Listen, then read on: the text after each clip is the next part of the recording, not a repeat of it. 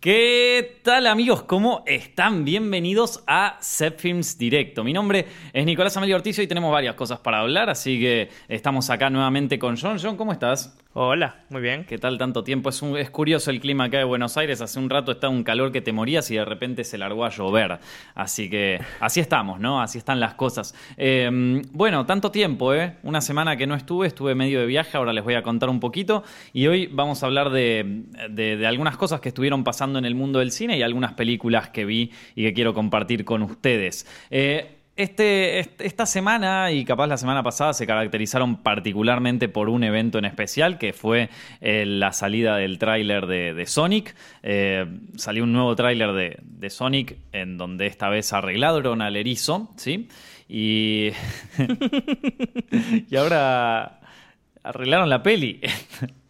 Bueno, vamos a tener que poner todo en contexto, ¿no? O sea, poniendo las cosas, volviendo bien para atrás, ¿no? Bien atrás en el tiempo. ¿Se acuerdan? Todo esto lo cubrimos en el directo. Me siento como un periodista, loco, porque estuvimos, eh, desde que arrancó todo, desde que subieron el primer póster de Sonic, acá en Films Directo fuimos eh, paso a paso, minuto a minuto, viendo todas las novedades que iban saliendo.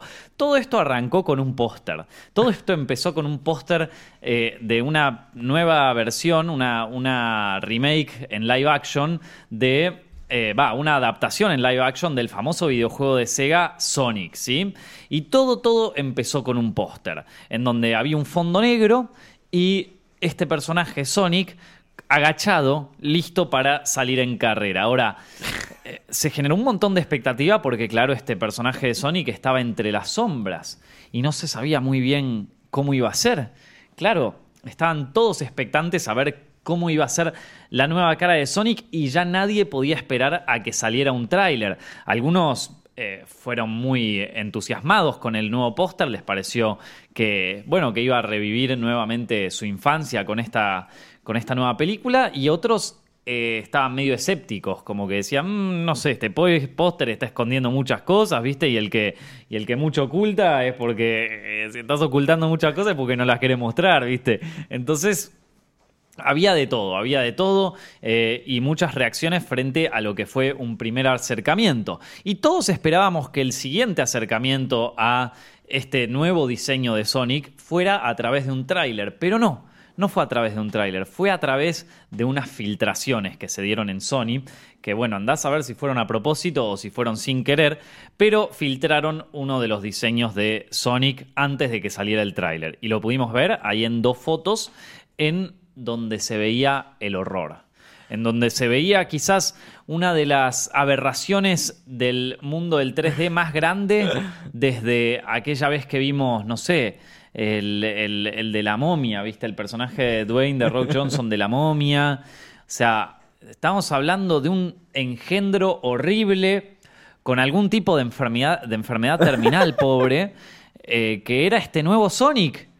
Y solo fue una foto. Parece un mono. Un... Parece un mono, parece un gato. Lo último que parece es el personaje de Sonic. Claro. O sea, un erizo no es. Era un bicho horrible, manos largas, los dientes tenía. Ya desde esa foto sabíamos que nada podía mejorar desde los ese dientes momento. Era lo más jodido. Los dientes era jodido. Tenía unos ojos que no terminaban de ser ojos humanos, pero tampoco terminaban de ser ojos de caricatura. Era. Lo, lo, era el, horror, eh, verdaderamente el horror. Yo, la verdad que no soy un, gran fanático de Sonic, si bien tenía el, videojuego todo cuando era chiquito y digamos que era un personaje característico de la infancia, como lo también es Pikachu, como también es Mario, o sea, son esos personajes que quedaron, así como también Crash Bandicoot, más allá de la popularidad de cada uno, digamos que formaron parte indiscutida de nuestra infancia, pero tampoco era un juego que me lo jugué todos, ¿eh? la verdad que un Crash de igual. Crash sí, o sea, Crash me jugué todos, todos los que existen de Crash. El Crash aparte le, le compré el Crash Team Racing a mi sobrino, ¿viste? Lo, lo juega, lo juega entre comillas, pobre, no, no puede jugar al videojuego. Entonces le damos el control que no funciona y el chabón está feliz de la vida. Es que ahí, no, ahí te das cuenta que en realidad... ¿Seguro que se lo compraste a él? No, no, no, no. No, no, no, no, teníamos... De hecho, cuando salió la remake de Spyro, eh, no lo compré porque ya ni ganas. De pero, el, pero el Crash Team Racing es, como que él lo quería jugar y dije, ya fue. Porque el Crash, el, original, la remake original, sí la, sí la compré para mí. Y, a, mi sobrino le re gustó. Y me dijo, eh, va a salir uno de carreras, que porque mi, hermana lo estaba manejando. Y, le dije, sí, bueno, cuando salga te lo compro. Y bueno, lo, lo compré. y y, eh, en realidad lo que le gusta es estar jugando ahí con, la familia, ¿no? No, no le interesa tanto. El, couch gaming. Exacto. Eh, entonces él está recontento con su control que no funciona. Eh, pero bueno, la cuestión es que sí, el de Crash lo jugué a todos. A Sonic no, la verdad que jugué el, primero o el segundo, ni siquiera sé muy bien cuál era. Y después uno que salió para Play 2 que se llamaba Sonic Heroes, que estaba muy divertido ese, que jugabas como de a tres personajes. Tenía un muy buen soundtrack. la, música era buenísima de ese juego. Pero la verdad que mucho más que eso, no, no vi del Sonic. Y, eh, y después, bueno, sale este, este monstruo horrible. Los verdaderos fans de Sonic se volvieron locos. Y todavía no había salido lo peor, gente. Sí. Recién estaba empezando. Toda esta avalancha de odio y mierda recién estaba empezando. Lo que viene después es mucho peor. Es quizás una de las atrocidades más grandes que se hizo en la historia del cine. O sea, esto llegó a un nivel tan catastrófico que es. Eh, o sea, es, es inmensurable el impacto que tuvo. Esto que pasó fue, fue eh, la verdad, terrible. Finalmente sale el tráiler de, de, Sonic, sale el gozo. Todos nos despertamos a la mañana como si fuera un día cualquiera, como si fuera hoy, como si fuera ayer. O sea, todos nos levantamos a la mañana pensando que iba a ser un día como todos los otros. Abrimos nuestro celular, algunos abrieron Instagram, otros, no sé, se habrán puesto a ver su calendario, a ver qué tenían que hacer en el día, y otros tuvieron la mala fortuna de abrir YouTube. Y entre las primeras recomendaciones que aparece gracias a ese algoritmo de YouTube era el tráiler de nuevo Sonic. Y algunos le pusieron play y su vida cambió para siempre. Desde ese momento nunca serían los mismos. empieza el tráiler en donde no se lo termina de mostrar a Sonic, se lo muestra como primero levantándose, preparándose para una carrera, está como así, ves un brazo, ves, ves como todavía no llegas a ver la, todo el, desastre no lo llegas a ver completo, ves fragmentos del desastre y ya la empezás a sufrir. Ves esa mano y decís como... Mm". Pero te recordás, boludo, what the fuck. Y sí, cuando te digo que fue algo que me tocó, o sea, no, no, no. ves el pie ahí que está listo para la carrera y... Ah" ves los ojos y ya decís como mm. un primer plano así de los ojos y decís, no, esto no puede estar pasando. Y arranca el tráiler.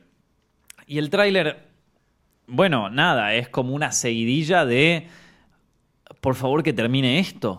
Me, acuerdo, me acuerdo de las críticas claras de, ese tráiler. La música, ¿te acuerdas de la música? La música era horrible.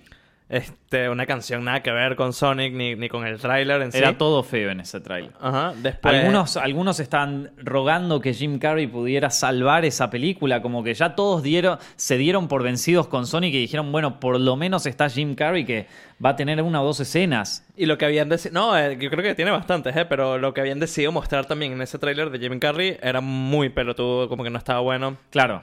Y también, como que viste, hablando ya tipo de, de, los fanáticos, fanáticos de Sonic, que ya estaban con el corazón roto, también habían cosas raras sobre cómo funcionaban los poderes de Sonic, la velocidad, lo de los rayitos, como que ah, Sonic no tiene rayitos. Y le tienen que inventar otra historia, viste, no, no, no. Como no, como le disparan el... Que bueno, esas cosas, ojo, hmm. esas cosas en teoría van a seguir, ¿no?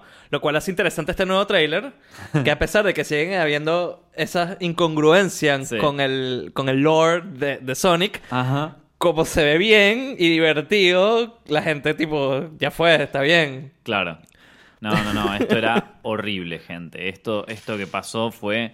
Bueno, y obviamente todo esto se tradujo a las redes sociales, ¿no? Todo esto terminó en una explosión nuclear eh, en redes sociales que llegó hasta los estudios mismos de Sonic. Viste que hay un, hay un mail filtrado, viste, aparte de todo esto, de un ejecutivo de Sony que dice, tengo ganas de hacer una peli de Sonic the Hedgehog. Por eso era, boludo, que se Me interesa este pitch que me hiciste de Sonic the Hedgehog. Eh, Sonic el perro. O sea, imagínate el poco interés que tenían en este IP, ¿no? Eh, y bueno, ya uno, eh, uno se da cuenta, hubo nada, memes por todos lados, destrucción, todos lo vimos eso, De porque no fue hace mucho tiempo. Diseños de quién podría ser Tails, un Tails que era, eh, te digo, el diseño a mí me gustó más que el de Sonic, pero era un, un Tails eh, abominable. Esto, eh, eh, después algunos que aprovecharon el, el chiste del bromas y le pusieron el prisas, esto como que no, no... No faltó, o sea, no, no faltó ocurrencia y, la verdad que fueron dos meses donde, donde denostar a Sonic se volvió casi un deporte, donde destruir al pobre equipo de efectos especiales y de diseño que le dedicó horas a ese engendro diabólico, la verdad que eh, fue prácticamente eh, a lo que se dedicó la mayoría de las redes sociales durante un tiempo, por lo menos aquellas que aman los videojuegos o que aman las películas. Entonces, esto bueno, podríamos decir que fue una catástrofe para Sony, al punto que el director de la película, que ya venía trabajando de- en, en películas como Deadpool y también está en la última de Terminator como... eh, creo que estuvo como algo de efectos especiales, bueno, no me acuerdo. Esto, cuestión es que el, el director mismo dijo, gente, nos confundimos, ustedes tienen razón, vamos a cambiar este tráiler Gotta fix fast. vamos a cambiar el vamos a cambiar este tráiler. Y no solo este tráiler vamos a cambiar la película de Sonic. Vamos a vamos a reimaginar todo como ustedes lo piden y esta vez esta vez no los vamos a defraudar. Esta vez va a ser el Sonic Make Sonic Great Again. Eso era lo que lo que había prometido el director no entonces eh, bueno la gente esperó, la gente ya perdió la esperanza, la gente ya eh, se daba una idea de qué podría venir después, como que ya nada podría empeorar la cosa. Y cae el nuevo tráiler. Yo no me lo esperaba tan rápido, la verdad, me impresionó. Y cayó el nuevo tráiler. Y entonces, Y cayó el nuevo tráiler como una luz de esperanza. Cayó el nuevo tráiler y al igual que como fue la vez anterior, ya toda la gente se levantaba nuevamente de sus camas. Volví a abrir Twitter, volví a abrir Instagram, volví a abrir YouTube y esta vez se encuentran con un nuevo tráiler. Pero este nuevo tráiler tenía la característica de que ya de entrada, en su miniatura, te Ah. mostraba el nuevo diseño de Sonic para que vos vieras que sí, efectivamente los muchachos hicieron el trabajo. Se pusieron las pilas, agarraron la camiseta y se pusieron a trabajar e hicieron uno, eh, un Sonic que está en otro nivel, objetivamente hablando. objetivo. Es, es raro porque es como de peor calidad a nivel de render, lo cual tiene sentido. Es algo que tuvieron que hacer Ujú. en tiempo récord. Sí. Pero nada, lo pueden poner una caricatura ahí, pueden poner literal un dibujo, ¿viste? Como Ajá. que. Y iba a ser mejor que el Sonic anterior. Y ver este tráiler como que me despierta ciertas preguntas respecto a cuál era la intención. Porque cuando ahora veo de vuelta el Sonic viejo, ahora viendo este nuevo, Voy a describirles un poquito el tráiler nuevo. El tráiler nuevo nos muestra a Sonic en su mundo cotidiano, en su mundo de los videojuegos, que esto no se mostraba en el tráiler Mm. anterior, que decide irse al mundo de los seres humanos porque se aburrió de que lo persigan todos los, los villanos. Entonces se viene al mundo de los seres humanos y si bien tiene que estar solo y medio refugiado, la pasa más o menos bien hasta que en un momento lo descubren. Y con este descubrimiento también lo va a empezar a perseguir el, el doctor Robotnik, que está interpretado por Jim Carrey. Entonces, esas fueron como las diferencias básicas de la narrativa del tráiler, si se quiere, ¿no? Entonces vos me decís, venías diciendo, John, de cuál era la intención. Claro, porque en el, tú ves el Sonic viejo y lo ves realista. Entonces, claro, yo, yo creo que ellos querían hacer un Sonic real, ¿no? Como que cómo sería Sonic de verdad, verdad, si existiese. Sí. No en este mundo, pero bueno, en un mundo paralelo que es real también como nuestro mundo. Claro. Entonces, por eso era más realista. Ahora es raro que tú ves cómo el Sonic actúa en este tráiler, que es el mismo guion, no es que cambiaron. No, claro. No es que fueron la película de vuelta. Y actúa muy caricaturesco. Entonces es raro qué es lo que querían hacer, como que no está muy claro. Bueno, yo tengo una teoría A ver. sobre eso. Yo Ajá. tengo una teoría. Mm. Y es que, eh, no, no, después está la, la ultra teoría, Ah, pero, claro. pero la, la ultra teoría la voy a guardar para después. Tengo una teoría que me parece que es la más razonable, que me parece que es la que podría ser la verdad de todo esto. Porque claro, ahora nadie quiere tomar el crédito de haber hecho al Sonic más horrible del universo. Nadie se quiere hacer cargo de esa abominación. Así como lo vieron, lo tiraron. Y menos mal que nadie borró el. Todavía no borraron el, el tráiler anterior. Pero es como algo que la gente no se quiere hacer cargo de ese bicho. Si vos buscas en internet quién fue el que lo creó, cómo pasó el tema de diseño, quién lo aprobó, no vas a encontrar información. Vas a encontrar que, obviamente, eh, eh, flores y alegrías para el director de la película, que fue quien le hizo caso a los fans, entonces el tipo se tira todas las flores. Ahora, sin embargo, yo creo que esta actitud del director en realidad esconde una verdadera responsabilidad de haber creado ese Sonic. ¿Y por qué creo? Porque como les digo, este, este personaje, el director de, la película, eh, esta es creo que su primera película. Averiguame bien en, IMDB, porque él antes eh, trabajaba, trabajaba más como, eh, como artista de VFX y tuvo un... Y estuvo bastante involucrado en Deadpool, ¿viste? Eh, ahora, ahora John nos lo va a confirmar bien todo esto, todo el como el coso, pero él estuvo bastante involucrado en lo que fue todo el trabajo de, efectos visuales para Deadpool, ¿viste?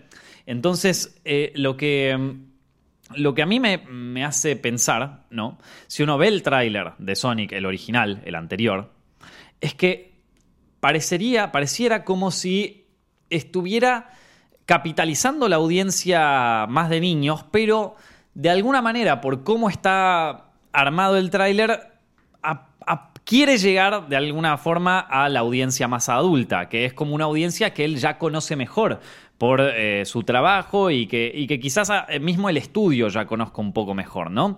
Entonces, eh, yo, yo diría que está, o sea, que está como buscando a ese público. Y por eso el tráiler es como más serio, por eso el tráiler involucra quizás más violencia, si se quiere, entre comillas, ¿no? Porque, bueno, violencia caricaturesca, pero le tenemos a él que está esquivando misiles y haciendo más acción.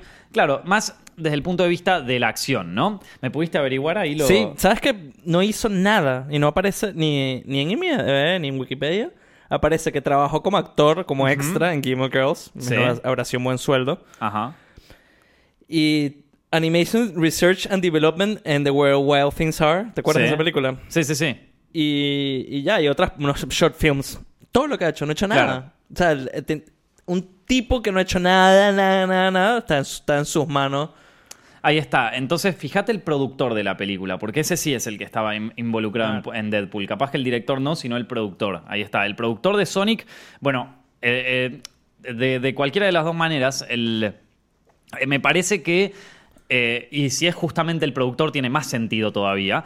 es, como que se busca esto de, atraer un poco a la audiencia adulta, de dejar en claro que es una película más para, para chicos, pero con la acción y con eh, un personaje más realista, si se quiere, después eh, cuestionable el diseño o no, pero me parece que la idea era un personaje más realista, más anclado en el mundo real y eh, de alguna manera más adulto, ¿no? Porque ese Sonic se ve más adulto.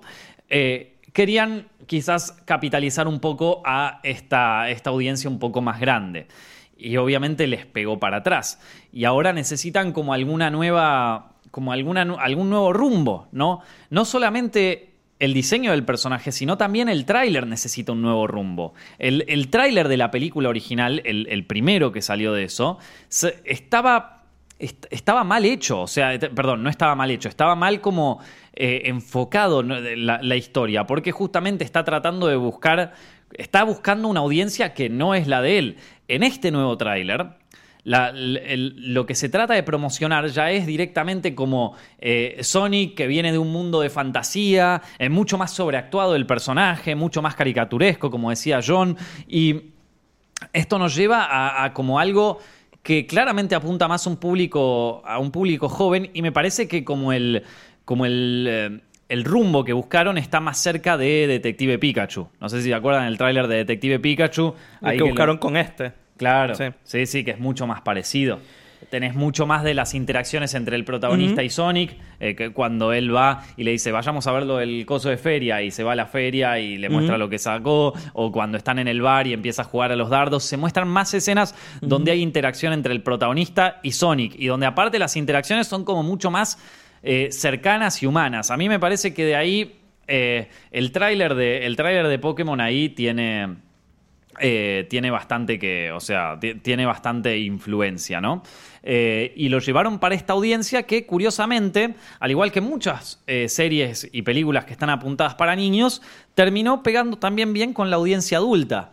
Digo, es, a ver, hay un montón de casos donde películas o series que están apuntadas para niños terminaron pegando bien en el demográfico adulto, como por ejemplo eh, Mi Pequeño Pony, ¿no? O sea, eh, entonces, bueno, este me parece, esa es mi interpretación, ¿no? Esa es como mi teoría de hacia dónde lo llevan eh, y de este nuevo rumbo que está buscando, que posiblemente podría incluso también modificar un poco la edición final de la película, ¿no? De, absolutamente todo.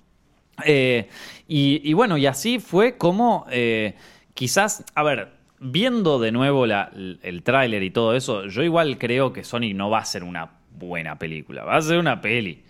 Quizás como Detective Pikachu, que están muy lindos los personajes, los, los, los eh, Pokémon y todo, pero que no es una peli buena. Eh, objetivamente no es una peli buena. Es, un capítulo muy largo de Pokémon. Claro, exactamente. Eh, uno que la puede disfrutar más o menos, te puede gustar, pero que no es una buena peli. me parece que Sonic va a ser más o menos lo mismo, pero la verdad es que toda esta odisea del nuevo tráiler, de los rediseños y de todo, todo eso verdaderamente es, algo que no se había visto hasta, o sea, en, los últimos tiempos y que podría de alguna manera plantar una base para esto, que es un debate un poco más grande, que es hasta qué punto las audiencias pueden modificar una obra, ¿no? O sea, por ejemplo, Jim Carrey está súper en contra de esto. O sea, cuando se enteró que iban a cambiar el Sonic, él dijo, no, para, me están jodiendo. Pues dice como, bueno, aunque no les guste el Sonic, aunque les parezca lo peor, esto fue la idea de un artista, esto fue la, la, visión de un artista y no puede ser modificada por la audiencia, te guste o no, ya está, es la visión que te presenta el artista y si no te gustó, bueno, no importa, ya, es lo que es. Me parece una buena opinión si fuese una, una película o un un personaje que no es un IP que tiene tipo 30 años, un montón de fanáticos que lo siguen. Exactamente, yo creo que ahí está el punto clave y también hay que entender, por otro lado, eh, que esto en, lo que es el cine comercial, eh, si bien se hace un poco más a puertas cerradas, ya se hace eh, esto de colocar audiencias frente a una película para ver qué les parece y de acuerdo a la opinión que tienen, eh, cambiar los, el, final o cambiar un momento o lo que sea. Bueno, muchas gracias a Iván GG ahí que, que nos tiró un, sticker ahí en, el directo. Eh, como les venía diciendo, esto, esto puede eh, generar una, un, una diferencia importante en cómo termina siendo la película comercialmente, esto del testeo de las audiencias, ¿no? Entonces, eh, se le muestran la película a un grupo, se la muestran a otro y ven cómo reaccionan, si no les gustó el coso. Y esto se viene haciendo desde los principios de Hollywood, o sea, estamos hablando desde hace millo, o sea, desde, los principios de que existe el cine comercial, ¿no? Esto, eh, hay, hay un ejemplo muy claro que fue eh, con la peli Pretty Woman, no sé si, si la, ubican todos, Pretty Woman, Mujer Bonita, eh, que esa peli tenía como siete finales, loco, o como diez finales, no me acuerdo. Y nadie se decidía muy bien en qué final agarrar. Y entonces Disney dijo, bueno, vamos a poner todos los finales con distintas audiencias de prueba, y el que más guste es el que queda. Y quedó, y quedó el que más gustó en las audiencias de prueba. Esto es todo a puertas cerradas, ¿no? Sí. Eh, cuando lo, vos lo ves en internet se genera como una discusión moral que, que es completamente válida, pero que ya existía. O sea, es algo que ya se venía haciendo a menor escala y en menor medida, pero, eh, pero que ya existía. El, otro que era otro caso que es muy paradigmático llevándolo un poco más al cine no tan industrial sino al cine más independiente es lo que pasó con el proyecto Blair Witch que es una peli que, es muy independiente, es una película muy, muy, muy independiente, que cuando estaba en su primera gira de festivales, el corte original de esa película duraba como dos horas y tenía un final muy distinto al, al que tiene ahora, al que conocemos todos. Y si bien acá no hubo audiencias de prueba, los directores y, y los productores de la película fueron viendo cuál era la reacción en los festivales que había de acuerdo a los distintos cortes y los iban cambiando. Y se dieron cuenta de que el que más funcionaba era el corte, bueno, el que, el que se conoce hoy comercialmente. Entonces, eso también se hace en eh, películas más chicas, no solamente en, en películas grandes. Lo que es muy loco es ver cómo ahora este eh, esta, esta, especie de focus group eh, marketinero se vuelve público, ¿no? O sea, se convierte en público. Eh, con Sonic es más notable, pero también, ojo, no es la primera vez que lo vemos. O sea, ya pasó hace poco con Suicide Squad, no sé si se acuerdan, que había pocas expectativas por la película porque ya estaba como por el reshoot o por la regrabación número 900. Estaban era interminable ese rodaje y parecía que todo estaba saliendo mal, hasta que salió el tráiler. Y el tráiler parece que a la gente le encantó, le encantó el tráiler de Suicide Squad. Muchas está gracias bien editado. Está bien, está bien editado, tiene una buena música. Eh, gracias ahí a Turn T por su donación, acá a Films directo. Eh, esto, eh, bueno, como les decía, es, termina siendo una. Eh, terminó siendo parecido a lo que pasa acá con Sonic, que a la gente le gustó tanto el tráiler de Suicide Squad y de cómo estaba estructurado que directamente agarraron a la empresa que hizo el tráiler, ¿sí? A una empresa que hace tráilers, y le dijeron: editame la película. Editame toda la película. y la película quedó editada como si fuera un tráiler de larguísimo y encima es, muy mala. Es muy malo. Es muy mala. Entonces. Igual ahí, fíjate, fue decisión, o sea, como que es interesante. Yo entiendo por ahí lo que Carrie o, la gente que está en contra de esto que pasó, lo que, lo que sienten, que es que obvio hubo gente que se ofendió, o sea, que no le gustó el Sonic y que dijeron, mira, boludo, no, no, no me va, no es Sonic, estás, no estás haciendo Sonic.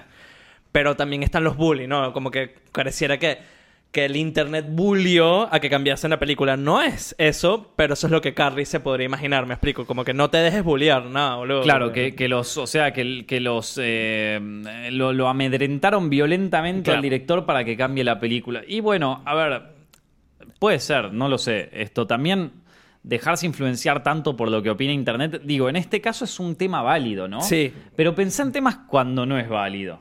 Cuando el internet se pone con cosas. Que casi, o sea, digo, como está todo el mundo en el internet casi siempre, ¿no? O sea, siempre va a haber un grupo de gente que. extrema que quiere, que tiene una opinión respecto a un trailer que, bueno, luego, que sabes, qué sé yo, deja que salga la película, ¿no? Claro. Dar una oportunidad. ¿Tú no viste Red Letter Media se burla un poco de eso, del, del cine programado? Dicen que ahora en el futuro la gente va a decir, bueno, yo quiero ver en Star Wars que pase esto y que no se muera no sé quién y que la historia termine así. Bueno, véate al cine. Va a salir justo esa versión de la película. Claro. Ah, no, yo quiero ver que no sé quién al final sea bueno y no sé qué. Ah, no, bueno, tú tienes que ir al cine. Uh, ¿te imaginas si termina así? No, es terrible. Terrible. Bueno, eh, nada, entonces, termina, termina, o sea, digo, puede terminar siendo así, puede, puede pasar, puede pasar eso. Eh, pero, por otro lado, es, es como difícil la discusión, porque en este caso, digamos que salvó un poco la película. Por más de que la peli termine siendo una cagada ese diseño ya salvó a lo que era el diseño anterior. Que viene la teoría, la teoría del marketing, que todo esto estaba planeado, ¿no? Ah, bueno, esa es la ah. ultra teoría, la teoría más jodida de todas. Esa es la teoría re picante, loco. Un montón de plata se ahorraron en marketing. Porque todos los artículos, toda la gente hablando, toda la gente mencionando. Y tú has visto alguna valla afuera en la calle de Sonic. y todo el mundo hablando de Sonic. Todo el mundo hablando de Sonic, todo el mundo pensando en Sonic. Y vos imaginate, ¿no? Porque muchas veces los trailers tienen efectos especiales que son solo para el tráiler, ¿no? O sea, como que en la película todavía ni siquiera están hechos capaz. Entonces, quizás tenían el esqueleto de Sonic armado y ya todo medio como preparado, pero dijeron, tiremos esto, tiremos esta cosa horrible, pero como un stand de marketing, ¿no? O sea, como lo tiramos, que la gente se queje, que nos puteen hacemos después el que está, el posta, o hacemos uno medio pensado como lo que ah. aparece en la gente. Como la caricatura. Como la caricatura, y después le damos, le damos derecho para la peli. No lo sé. Me parece como también muy pensado, como demasiado pensado. No sería, sería algo que. Primero, si es así, nunca nos enteraríamos. No. Sino de cada 20 años ponerle un libro del chabón que se le ocurrió la idea.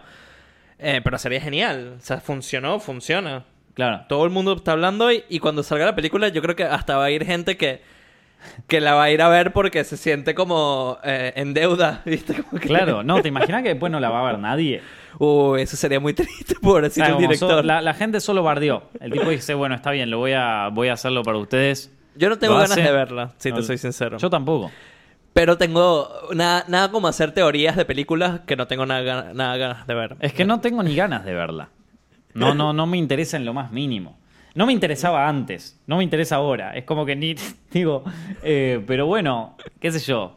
El puterío siempre garpa, ¿viste? Entonces, la gente capaz que le gusta más el puterío que la película en sí. Sí. O sea, capaz que ni sabían quién era Sonic. ¿Te imaginas? Hay gente que ni sabía quién era Sonic y ya estaba Y se puteando. ofendió, y se ofendió. ¿Qué es esto, Sonic? No me gusta. qué loco, chabón, qué loco. Bueno, eh, y creo que con esto me parece que ya termina la saga de Sonic. Bueno, Sí. habrá que ver cuando salga la película, pero me parece que hasta acá ya es como que podemos dar por terminada toda esta serie que nos tuvo pendientes durante varios meses. Tiene ¿no? una predicción A antes ver. de- cerrar esto. Si la película le llega a ir bien, Ajá. no creo que le vaya muy bien, pero creo que es suficiente con que les vaya bien y ya. Sí. Viste que ahora está de moda los, los, re- los- estrenar una película dos veces, ¿no? La vuelven a estrenar, ni siquiera lo dejan para el Blu-ray, la vuelven a estrenar, pero con el diseño viejo. Con el choto. Genios sería. Con ¿Te el feo. Y ahí la va a ver toda la gente otra vez va a querer ver la película otra vez, boludo. Haces el doble. Ahí la película iría el doble gratis. si le va bien. Si la película es mala, no pueden hacer eso. Claro. Eh, bueno, eh, esto, bueno, en cuanto al, eh, al tema Sonic, ¿no? Gente, a ver. Después, otra cosa que anduvo pasando. El- yo, la razón por la que no pude hacer directo la semana pasada es porque estuve de viaje. Estuve en un evento al que me invitó Google, al que me invitó YouTube. Yo había ido a uno en 2016. Este es el segundo al que voy. Es como el mundial. Una vez cada cuatro años me invitan, ¿viste? Esto.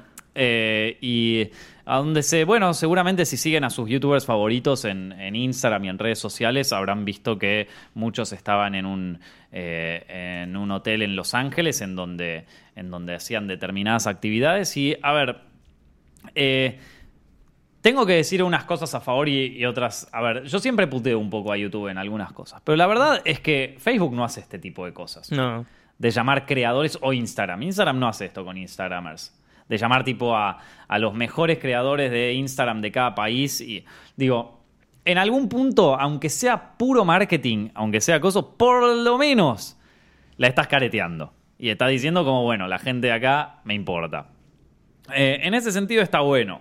Qué sé yo, como alguien que hace contenidos dentro de YouTube y que muchas veces apuesta mucho por la plataforma, ¿no? Porque digo, nosotros tenemos un montón de contenido que también nos lo ofrecen para la televisión. ¿A quién engañamos? O sea, nosotros si viene la televisión y nos lo compra a mejor precio, lo tiramos en la tele, no nos interesa eso. Pero esto, eh, pero, pero digamos que eh, a, mí por lo menos como, como productor jefe de producción de acá de Set Films, me, me pasa muy seguido de que hay veces donde tengo algunos formatos que...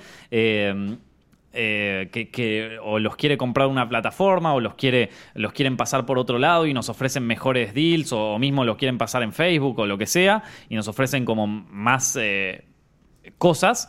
Y muchas veces termino apostando por, por YouTube porque bueno me gustó porque fue lo que funcionó y qué sé yo. Entonces digamos que es una plataforma a la que le ponemos mucho cariño y mucho amor en cuanto a lo que hacemos y que a veces eh, y, y que a veces sentís como que te deja un poco afuera, ¿viste? Y en este caso es como, bueno, eh, está un poco mejor. Después hay otras cosas, qué sé yo, se dieron distintas charlas, distintos como paneles y todo, y algunos mejores, otros peores. Eh, vino, vino Pitbull, por si vieron las... vino Ah. Pitbull de la... eh, Pitbull era un cago de risa, loco. Ese man te podía vender lo que quisiera. Seguro que vieron las historias de Instagram de, de algunos creadores. Yo creo que también subí eso. Pero vino Pitbull, loco. Le dio un speech que te cagabas de risa. Digo cosas, dijo cosas interesantes, pero eres un típico de esos chabones que te pueden vender lo que quieras. Sí. Lo que vos quieras, ¿eh? te ve esta arandela de acá te la vendía, pero como que era la mejor arandela del mundo, ¿no? Sí, era un hustler el loco, ¿eh? Venía ahí de traje, buenas muchachos. Eh, a mí una de las charlas que más me gustó fue que vino la directora de arte de Black Panther.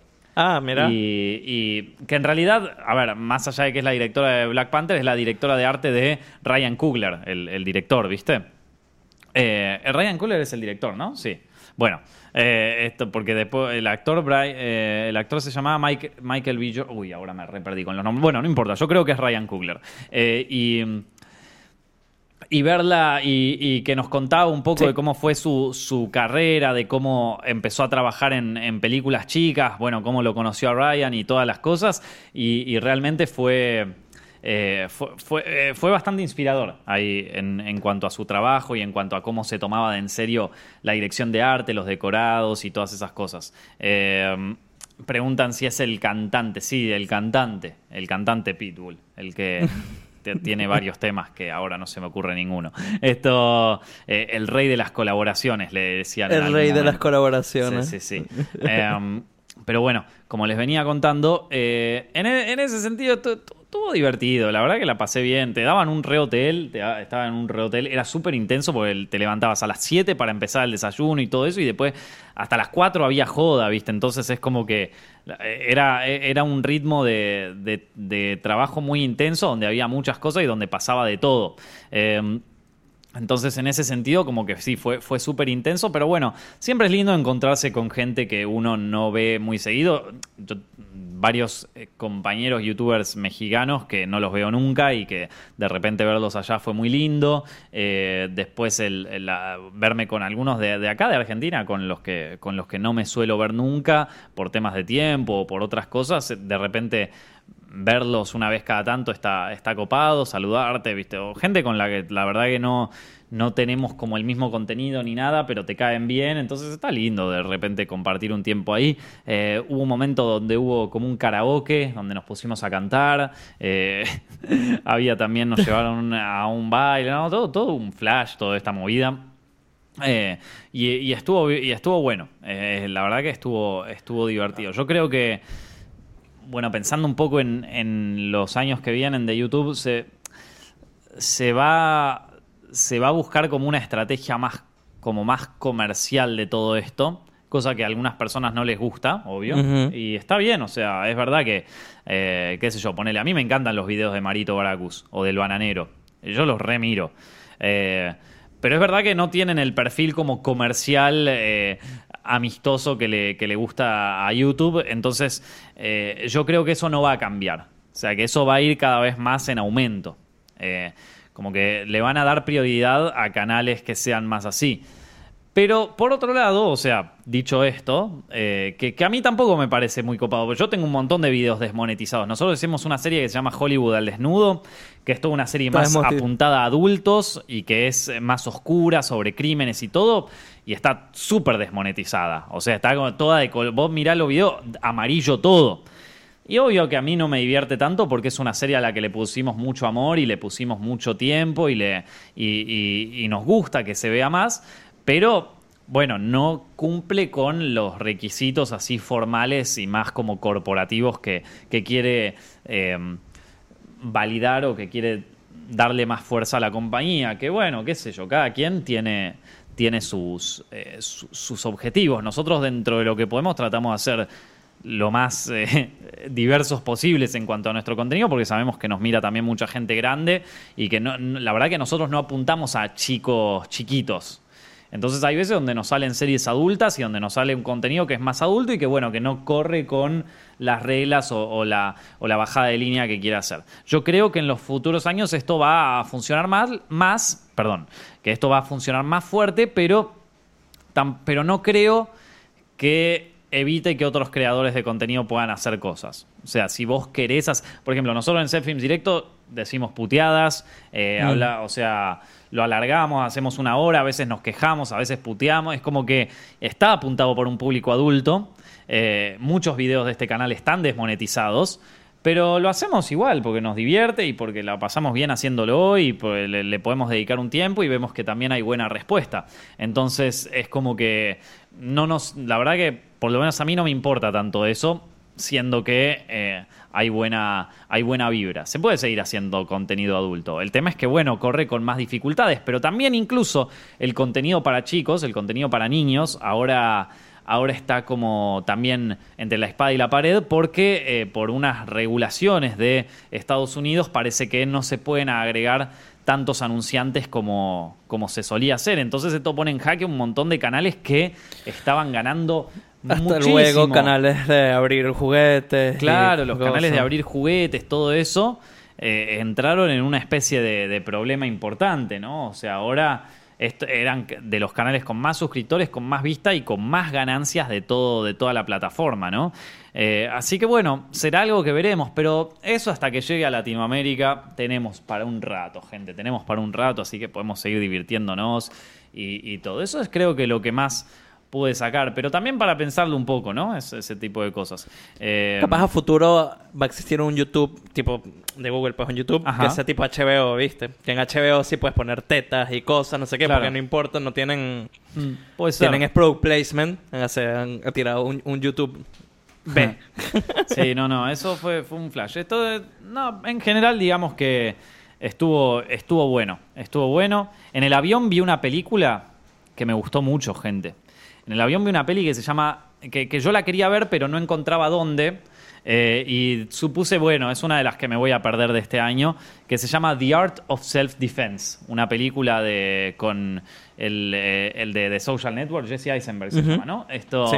eh, que es este, este personaje es un chico muy tímido, va, un chico, ya tiene como 30 años, eh, muy tímido, con una vida bastante aburrida, bastante monótona. ¡Wow! Tenemos trueno, tenemos relámpagos, se viene el cielo abajo, pero mirá que hoy había sol, ¿eh? No entiendo bien qué pasó. Bueno, eh, un chico, un chico que estaba.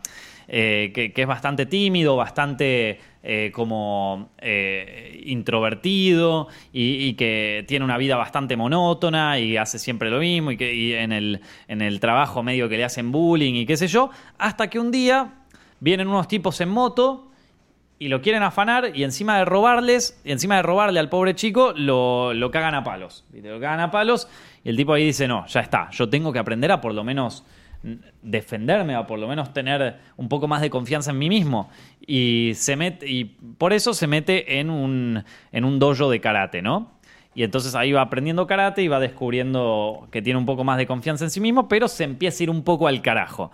Y es todo, es- está... La, y la- la peli, o sea, si vos ves el tráiler de la peli, te imaginás algo medio onda a los hermanos Cohen, ponele, ¿viste? Sí. Eh, y en un, po- un poquito es, o sea, un poquito tiene de eso. Y la película arranca medio como una comedia, pero después se pone más retorcida, después se va todo a la mierda, pero a la mierda más. ¿Se acuerdan de esa peli que se llamaba Click?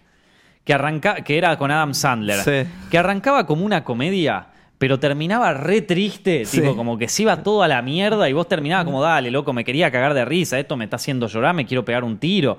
Bueno, esto es lo mismo, arrancaba como una comedia, pero se fue, o sea, se va al choto, de repente parece una película de terror en un momento. Eh, Pero está buena. a mí me gustó mucho. Ok.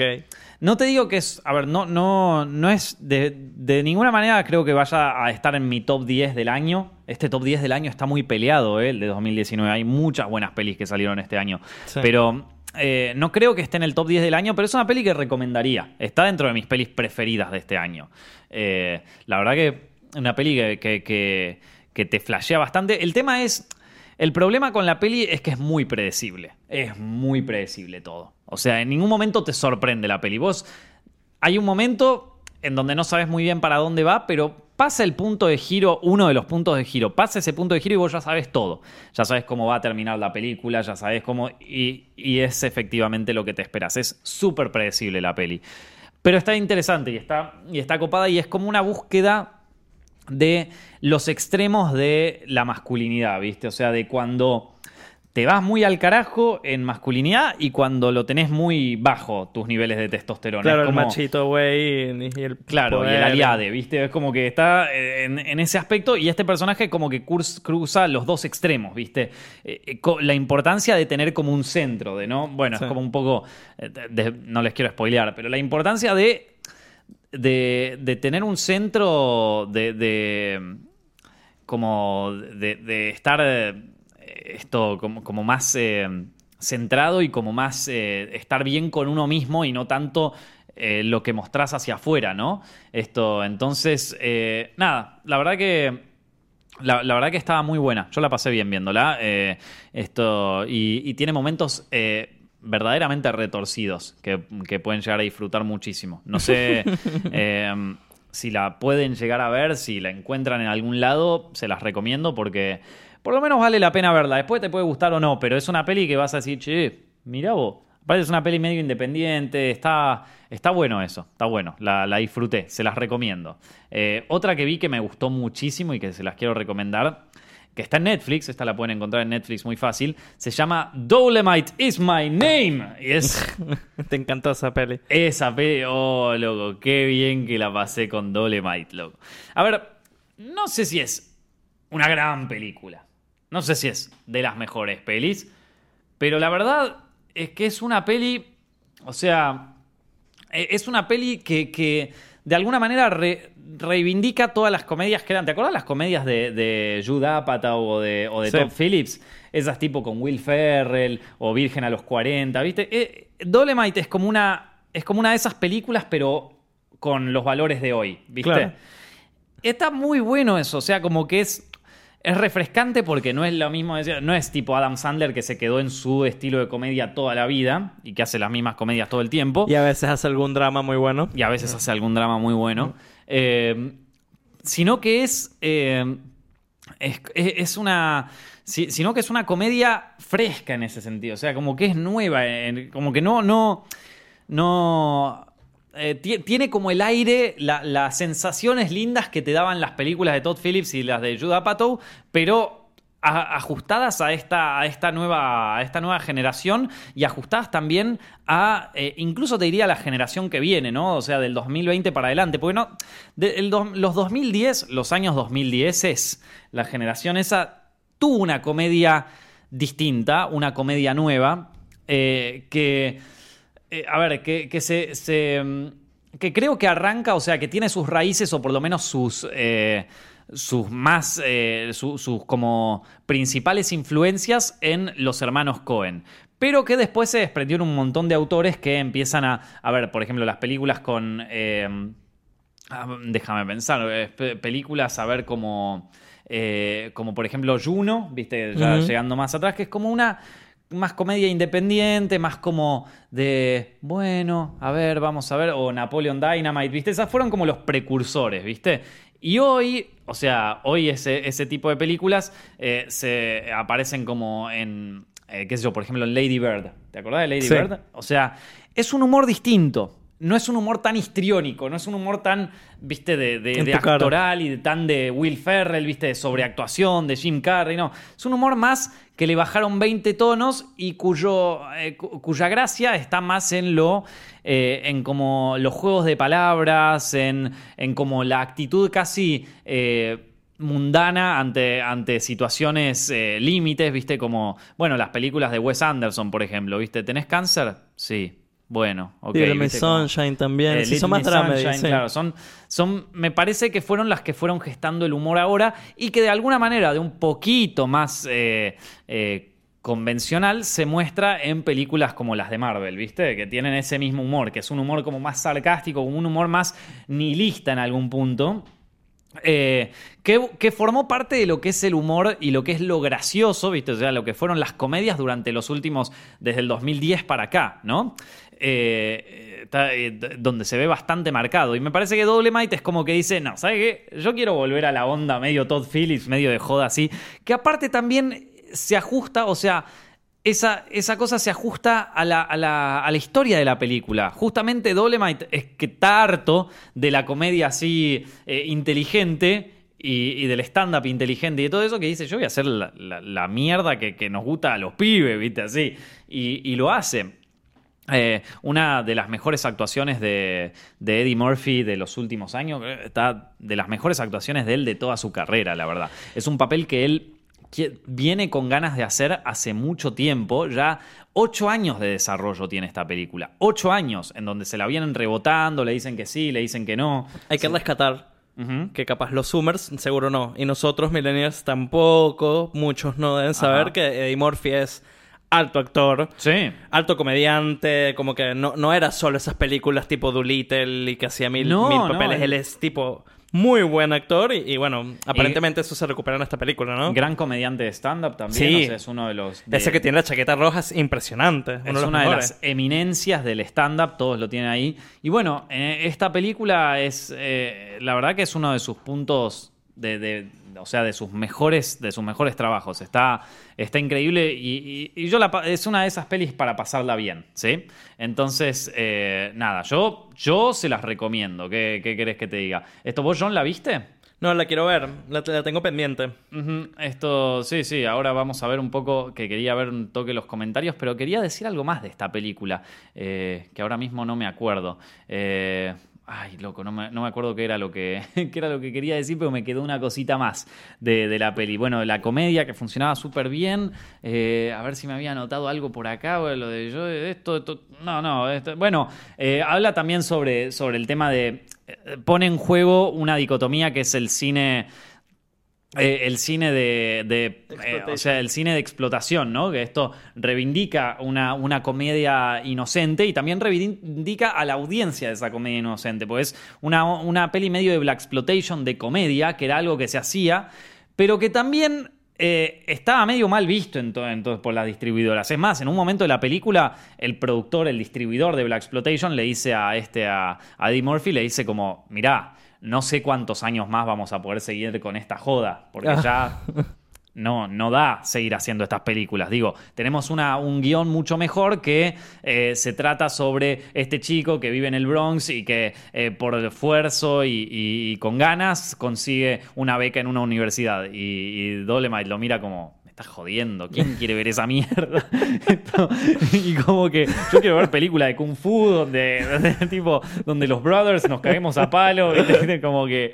eh, y entonces se plantea esta dicotomía, que, que la plantea tanto la película como, bueno, como eh, el- el- el meta, el metacine, que también es una, una pregunta que está bastante marcada en esta, en esta época, que es el cine de entretenimiento puro versus el cine de responsabilidad social. ¿Vieron esas películas? ¿Vieron esa gente que dice como, che, esta película no puede decir estos chistes porque hay gente que lo mira, o sea, Ujú. de- tienen, o sea, pensar en una película, che, vos no podés escribir esta película porque eh, no, no podés hablar de estos temas, ¿viste? O sea, cosas, o, o al contrario, che, esta película es buenísima porque toca un tema re importante para Sí. la sociedad ahora. O sea, para mucha gente, el cine y el arte en general tiene también una responsabilidad social.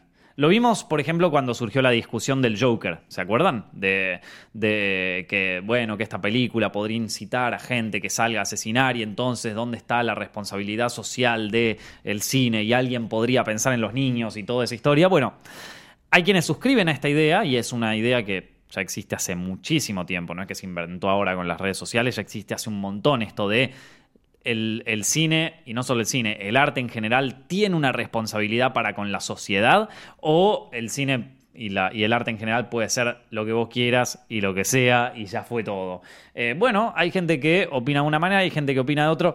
Yo personalmente me inclino más para el lado de que el cine no tiene una responsabilidad social, va, el cine y otro otro tipo de, de películas, de arte, de lo que sea, no tienen una responsabilidad social. Una película sí puede tener un comentario social, eso sí, pero no una responsabilidad de educar. o sea, ¿Qué pasa con eh, una película que te intenta enseñar algo como que condescendiente Claro, a la exacto. audiencia? Bueno, Dolemite alrededor de su trama plantea esta dicotomía todo el tiempo, está todo el tiempo marcada y, y bueno, e- ellos sacan sus propias conclusiones al respecto. La verdad que me gusta por cómo está, pero a ver, este, este problema está bien por debajo de la historia. La historia principal no es que te lo marca todo el tiempo, pero está muy, durante toda la película es como uno de los temas principales y eso me gustó muchísimo. Así que eh, nada, se, las recomiendo, se las recomiendo. Eh, acá Valen Vizcay dice, si el diseño de Sonic no cambiaba hubiera terminado siendo una película bizarra tipo Mario Bros. de los 90. El nuevo diseño es mucho mejor y creo que en la opinión de todos. Sí, eso puede ser.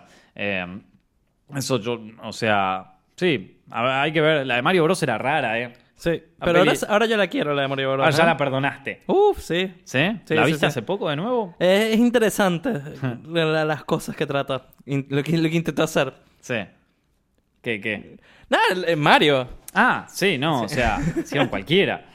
no. O sea, como que eh, también hay que tomar en cuenta que eh, no existían. ¿Cómo, cómo, ¿Cómo tú haces una película de un videojuego que en ese entonces no era? Como que ahora que No. tienes un lore sobre Mario, como que en ese entonces era este muñequito que Sí, sí, sí. salta Tal cual. un Kingdom. Entonces está bien, bueno, fue, fue un intento. Un intento que, que ahora lo quiero un poquito más. Yo no la vi hace. Yo, yo no la vi es hace muchísimo tiempo. O sea, la vi en su momento, no la veo hace muchísimo y la- lo que recuerdo es que no me había gustado nada.